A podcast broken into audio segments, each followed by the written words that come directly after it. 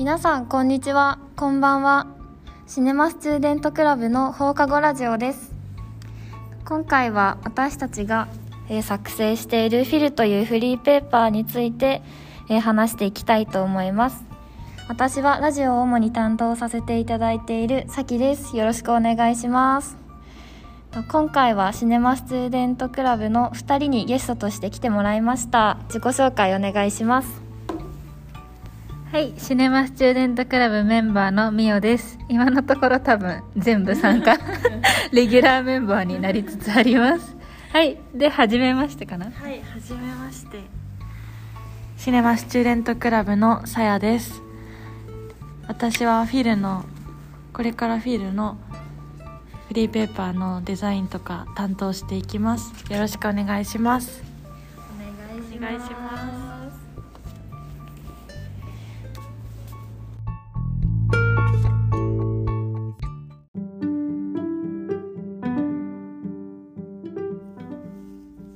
まずはじめに私たちが作成しているフィルについて簡単に説明させていただくととフィルっていうのは日常に映画を投影することで過ぎ去る背景が景色に変わるそんな気づきをつなげるフリーペーパーということで、えー作ってるんですけどいつも私たちが大学生に見てほしい作品とかをテーマとかを決めながら選んでそれに沿ってこのフィルで企画を考えて発行しています。今回私たちが選んだ映画が「裸足で鳴らしてみせろ」っていう映画なんですけどまずその映画の公式サイトからあらすじをちょっと読んでいきたいと思います。世界旅行の果て2人の青年は凶暴の愛を予感する。父の不用品回収会社で働く直美と盲目の養母緑と暮らす牧二人の青年は世界を見てきてほしいという緑の願いを叶えるために回収で手に入れたレコーダーを手に世界の音を求めて偽りの世界旅行を繰り広げていく。サハラ砂漠を歩きイグアスの滝に打たれカナダの草原で風に吹かれながら同時に惹かれ合うも互いを抱きしめることができない二人。そんなある日思いを募らせたナオミは唐突にマキへ拳をぶつけてしまう。それをきっかけにして2人は互いへ触れるための格闘に自分たちだけの愛を見出していくがというあらすじなんですけどその映画見てみて2人はどういう印象を受けましたか？うん、なんか、あの、最初予告編を確か3人で見て、っていうミーティングがあったよね。なんか、私夜ご飯その時食べながら多分参加しとったんやけどで予告編を見た時にその3月のテーマがその何やったっけ卒業とか出会いと別れの季節やからなんかそういう意味合いのあるものとかあとはなんか大学生旅に旅行に行ったりすることも多いからなんかそういう意味合いも込めた映画を探そうってことでこれにして予告編みたいななんかすごいあなんか素敵な感じみたいなかやと思ったらなんかすごい後半にかけてなんか畳みかけるようになんだろうその主人公の感情が揺さぶられるシーンとかがあってあどうなるどうなるみたいな感じのなんか結構ハラハラ感とかはありました、あとなんか私か家族同士のなんかすごいなんて言うんやろその胃が痛くなるようなやりとりなんかお金の話とかがすごい苦手で ああどうなるの？みたいな感じのはちょっと受けたかな。なんか最終あれこれネタバレはやめた方がいいかな。なんかまあね最終的には私がなんかああなんか見てよかったっていう結末にはなったんですけどかな。なんかあ思っとったのと違うみたいな。裏切られ方をいい意味でかな。なんかされたような気がします。さえちゃんは。と私はあの本当に素敵だなって思ったシーンがずっと最初から何回見ても音のシーン音で旅をするっていうシーンがすごい発想的に素敵やなと思って本当はそこの場所に行ってないんだけどその音とかで自分で想像して旅に行くとかなんかどこへ行こうどこへでも行けるっていう、うん、作品の大きなテーマみたいなのがあってなんかそれを音で表現するんだっていうのをこの映画を通してすごく音に敏感になったし自分の日常でどんな音で溢れてるんだろうとかも思うことがあってあのそういったシーンを見て私この映画見てよかったなって思いました。ありがとうございます。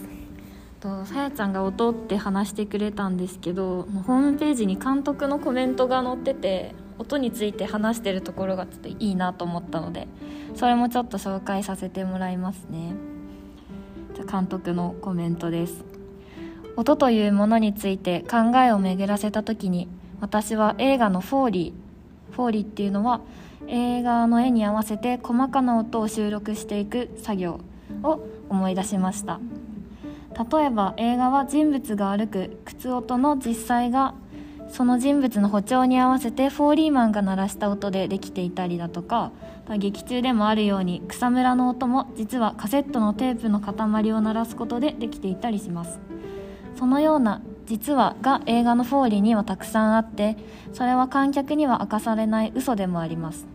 そのことからヒントを得て2人の人物が音によって偽りの旅を繰り広げていくというもともとやりたかった旅と音の要素が掛け合わさりストーリーが本格的に立ち上がっていきました。そして何よりこの映画では架空の世界旅行を通して2人の男が惹かれ合っていくその愛にまつわる矛盾を描こうとしていました。ただ2人の間で発生した愛をいわゆる万人が納得する恋愛の成り行きには従っていかないもので表現したかった。そういったことでは語ることのできない愛もきっとあるはずだと思ったし自分が、えー、取るなら取るならばそれを捉えたいと思いました。2人の絆を唯一無二のものにしていた行為が後に2人を苦しめるものになってしまう。そのような矛盾。それがこの映画における格闘暴力でした。魂で通じ合える人間に出会った時その人に触れられることはほとんど奇跡かもしれないとも思いながらそうしてできた物語が「裸足で鳴らしてみせろ」です。ということで。やっぱりその監督も音っていうのにこだわって作った映画なんだなっていうのがすぐコメントを見て分かりましたね。愛の表現とかも面白いねやっぱり。うーん。解説を聞いたあーってなるよねやっぱり。うん。じゃあこっからはフィルの作成裏話っていうことで今回のフィルは企画が2つ。あ 今大学に行ってチャイムの音が入ってます。すいません。これも入れる。まああってもいいかもしれん。だいぶ長い。余韻もね。これも音ですよ。そうですはい。再開しますね。今回のフィル企画が2つあって映画と私と富山っていう企画と映画とあなたと余韻っていう2つの企画があって映画と私と富山の方はさやちゃんがやってくれて映画とあなたと余韻の方はみおちゃんが担当してくれたので今回この2人をゲストにお迎えさせていただきました。じゃあ早速フィルについて話していきましょう。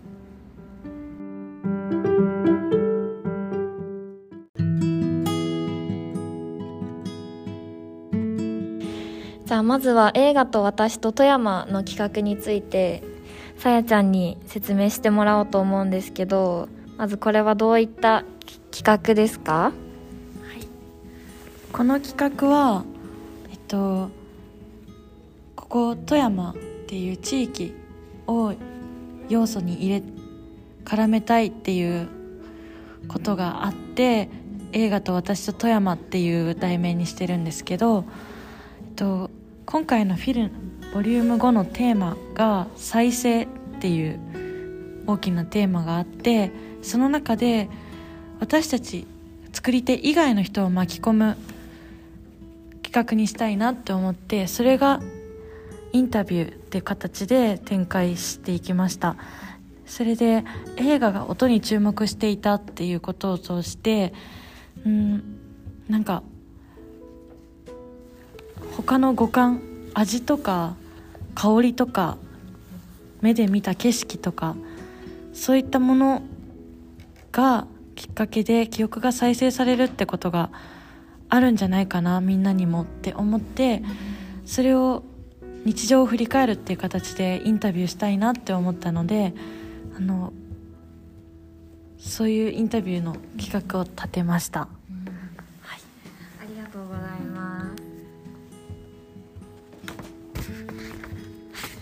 たら次にみおちゃんに映画とあなたと余韻の企画について説明お願いします。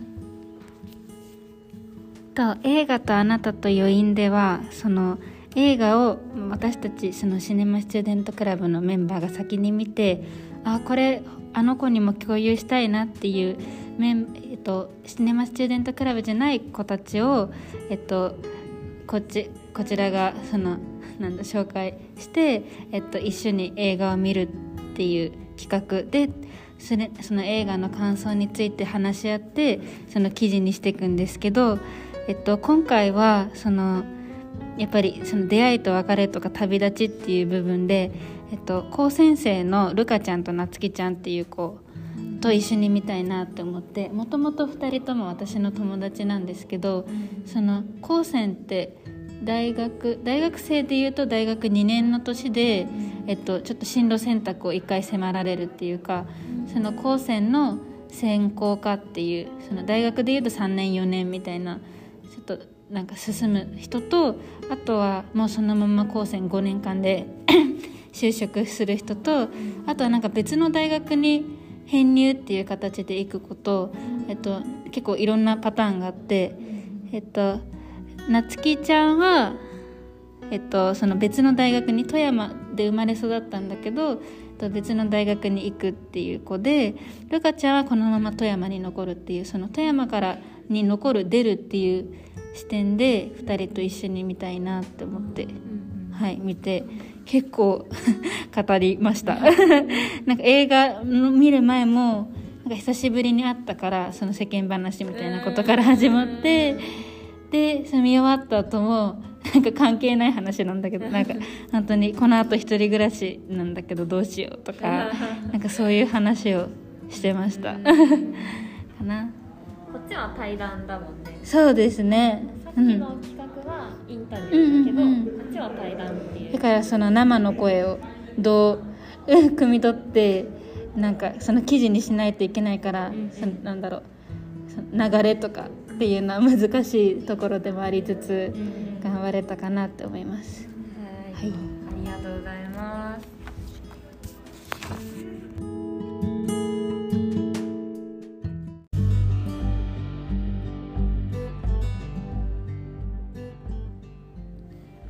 次になんでこの企画をしようと思ったのかっていう経緯を話してもらいたいと思うのでまたじゃあさやちゃんからお願いします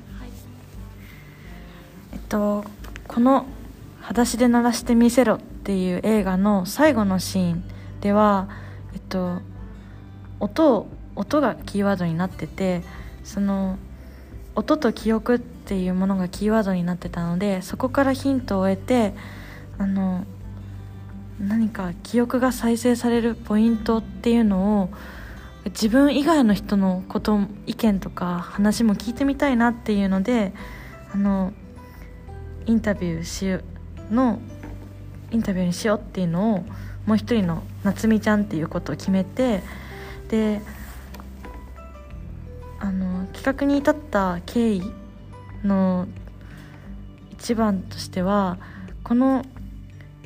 エピソードをただ聞くだけじゃなくってこのインタビューを通してこう聞かれた人が自分自身の日常とかその日常にあふれる五感で感じてるものとかをなんかどう捉えてるのかっていうのを感じてほしいなって思ってインタビューをしようって企画を立てたことがあってそのフィルは映画と私をつなぐっていうことがコンセプトとして上がっててそのインタビューこの企画を通して日常を考え考える。そのじ自分の日常を考えることで自分自身がどうやって普段なんか生活してるんだろうとかふって考えるきっかけになったらいいなっていうのでこの企画を立てたっていうのがあります。はい。なんか聞いて終わりじゃなくてそのインタビューを通して自分を振り返るみたいな感じにしてもらいたかったっていうことよね。はい。じゃあみおちゃんもお願いします。とこのフリーペーパーのフィルでは毎回その映画を見て誰かとその感想を交流し合うっていう対談の企画があるんですけど、まあ、結構なんか私がやることが多いっていうかなんやろそのもともとそのシネマスチューデントクラブの中でも私だけがその芸文じゃないっていうか呉服キャンパスにいてなんだろうそこでいろいろ他の活動とかもしていく中でもっとなんか根本にはおたや座とかそのミニシアターで上映されるような映画を知ってほしいっていうかその高岡じゃない人たちにも見てほしいなみたいないう気持ちがあってで今回そのテーマに合う人がちょうど私の知り合いに友達にいたいたからっていうのが、まあ、一番の理由なんですけど、うん、そうですね。なんかねパッと思い浮かんだのが本当にその2人やって、うん、なんかね見終わった後も結構2人にとってもしっかりくる映画しっくりくる映画やったみたいやからなんかそれはすごい私が紹介できてよかったなっていうか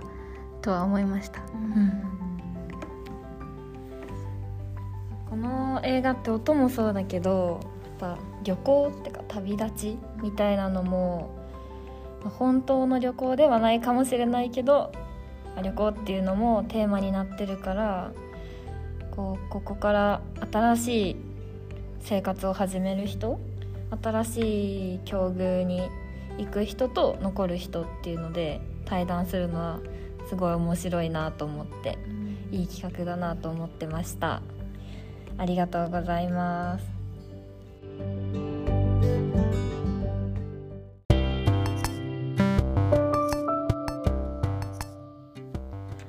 2人はこの企画をやってみて実際に自分が感じたこととか思ったこととか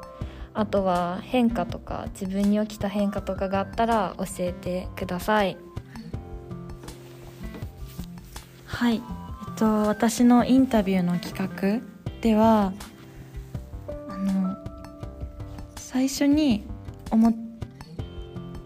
か単純に感じたこと考えたことはフィルのこれからの企画のことで他の人を巻き込む企画としてインタビュー以外のことも考えてみたいなっていうのが感じました。でこの内容の時ことに関して感じたのはいろいろな人のエピソードを聞いて自分やったらどう答えるかなって自分は聞く側ですごいいろんな人のお話を吸収できたけど自分やったらどう考えるかなっていうのをすごいこう考えさせられたなって思ってこのフィルのボリューム5の中には4つのエピソードだけしか載ってないんですけど本当はもっと聞いてて一人一人のエピソードをその短くパッてまとめたくなくてこう一人ずつ思ってることがあって記憶に残ってることだからすごくその人にとっては重要な部分が多くて。だからインタビューではその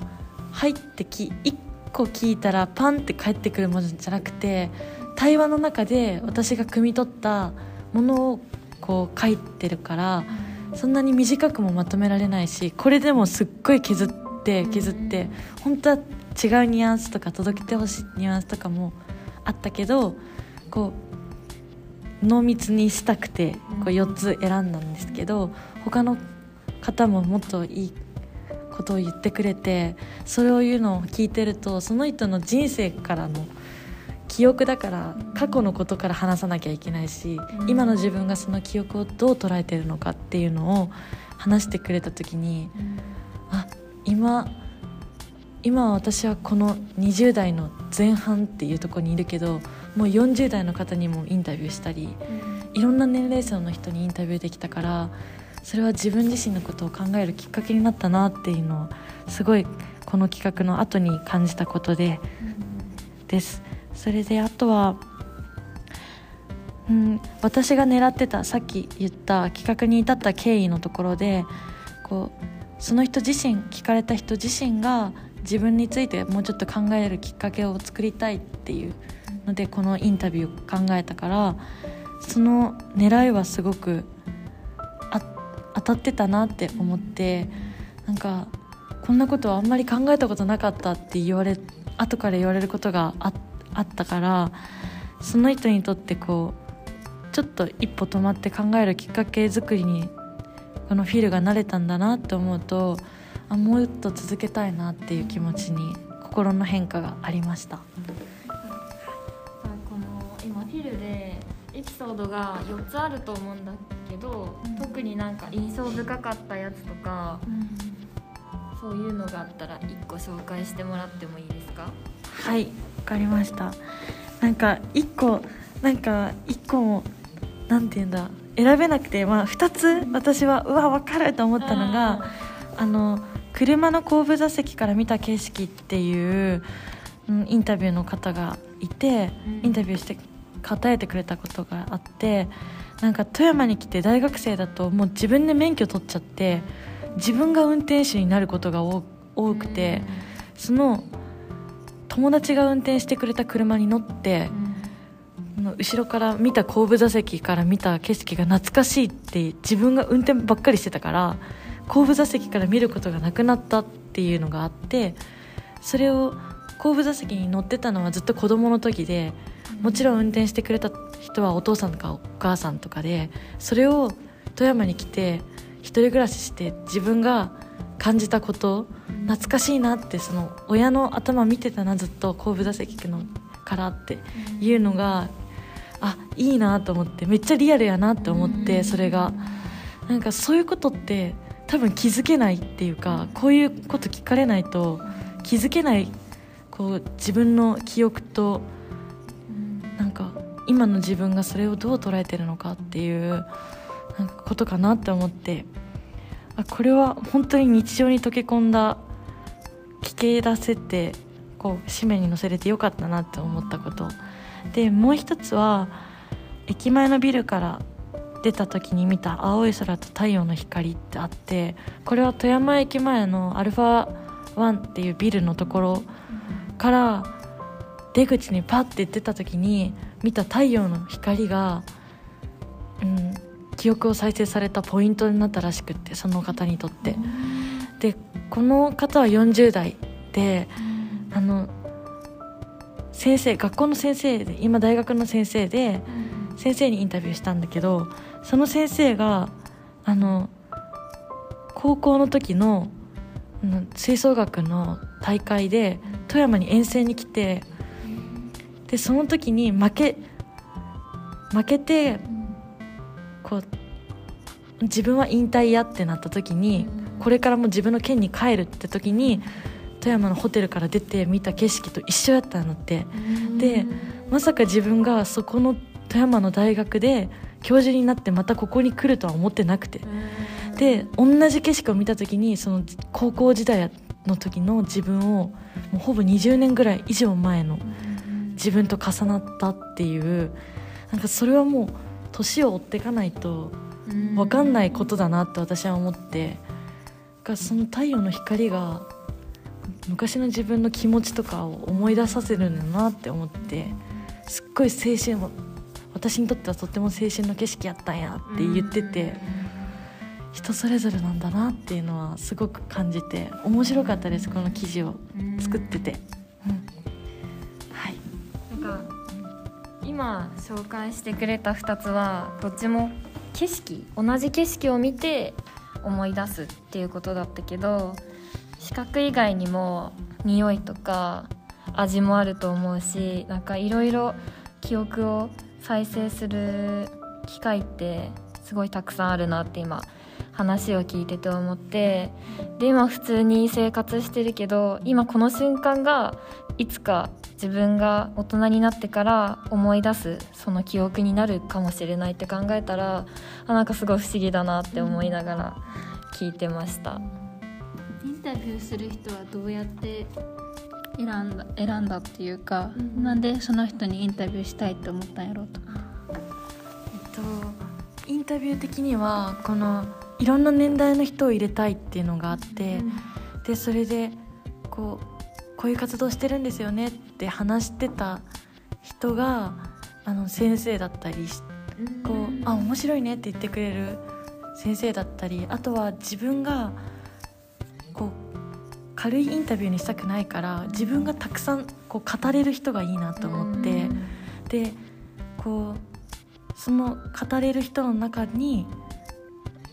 自分がもっと介入していってなんか引き出していきたいって思う人を選んだって感じで。そう。だから本当に全く初対面の人とかも本当はやってみたいんだけどなんかちょっとまだ語るには難しいなって思ったのでちょっとこれまでもこれからも付き合いがあるような人で選ん選びました今回は。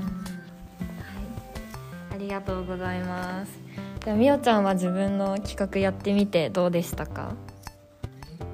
はいなんかもともと知り合いの三なんか2人やったから なんかちょっと気恥ずかしさっていうか、なんかあどういう風に話していけばいいんやろうっていう戸惑いはありつつその対談する様子がフィルで写真で載ってるんですけど、なんかみんなで 体育座りする。ちょっとなんかぎこちない。なんかそう。気づいたらなんかそんな感じ になってて。これはなんか何やったかな？なんか合わせたんやったかな？なんか誰かが体育座りしとってなんか可愛いってなってそれで写真を撮ってもらったんやけどそれが紙面に載ってますうんなんやろ。なんかもともと仲は良かったし例えばそこでなんか生い立ちとかあのなんで富山出る出ないみたいな話はそもそもしてたんだけどなんかこの映画っていうか対談を機にその2人のことを知らない人に2人のなんか背景的なエピソードとか映画を見てどういう風に感じたんかっていうのを聞き出したいなっていう風に思って、うん、なんかそこをうまく汲み取れるように頑張り頑張ったかなって思います。うん。うん。うんかな。うん。なんかえっと映画にからなんだろう絡めつつでもその人たちのなんかパーソナル的なのを引き出すっていうのが本当に難しくて、なんかちょっとなんていうの無理やり話を戻したいんだけどでもどうしようみたいな葛藤もありつつでもなんか2人ともすごいうまい感じに答えてくれてうんなんか面白かったかな。なんか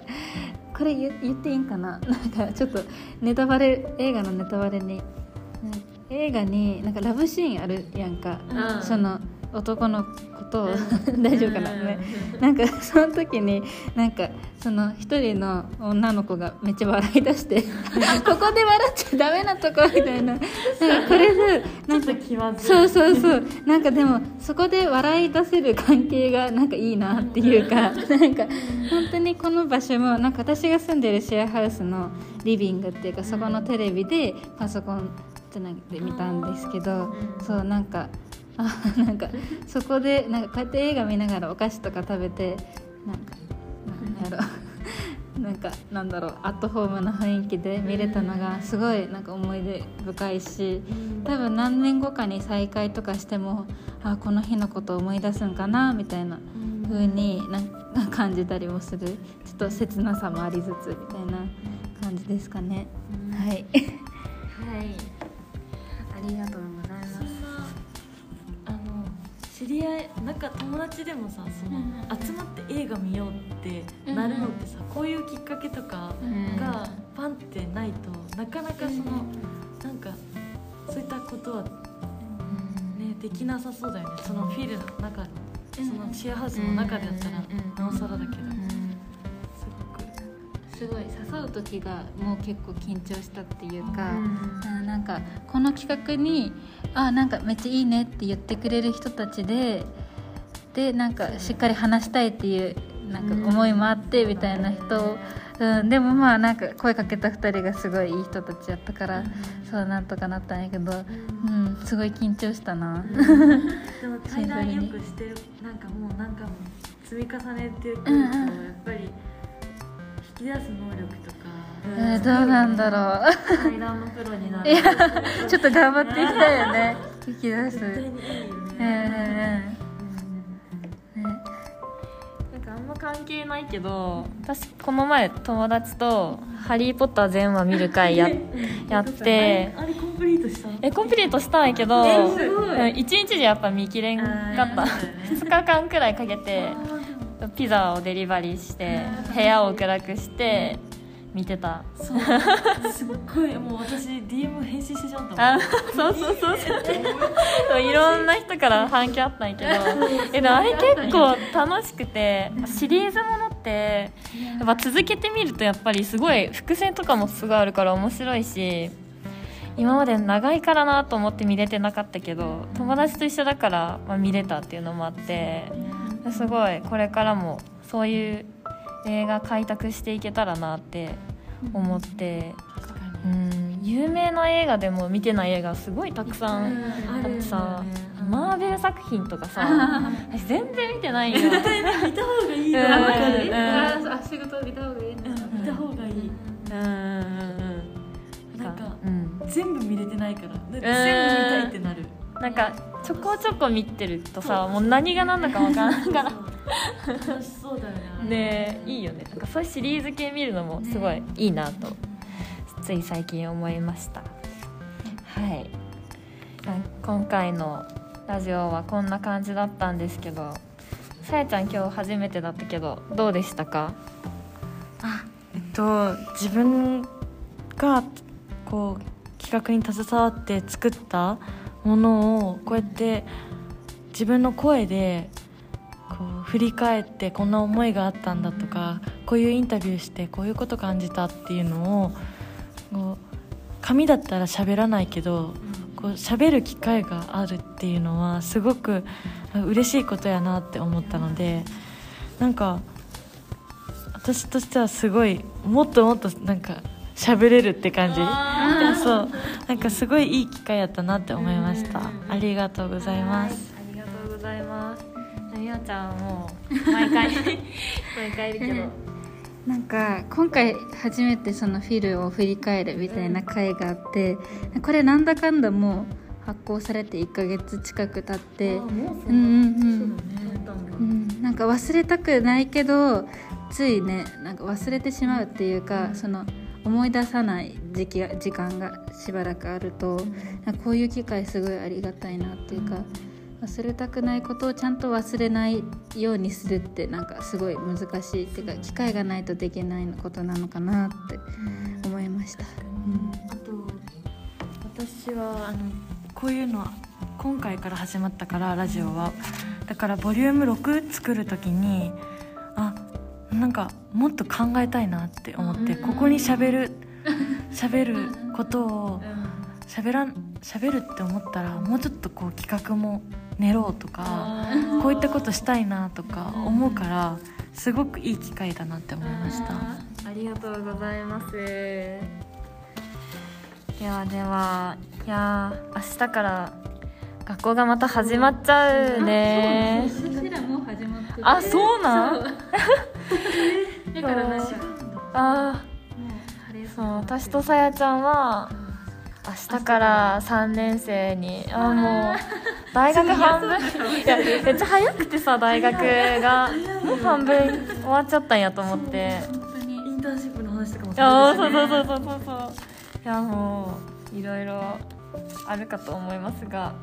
引き続き皆さんじゃあ一緒にやっていきましょうということで最後にコールをしたいと思います。わかる？これ私が「シネマスチューデントクラブの」って言ったら「放課後ラジオ」って。あやっと言え言えそうそうそう。はい。いきますよ。シネマスチューデントクラブの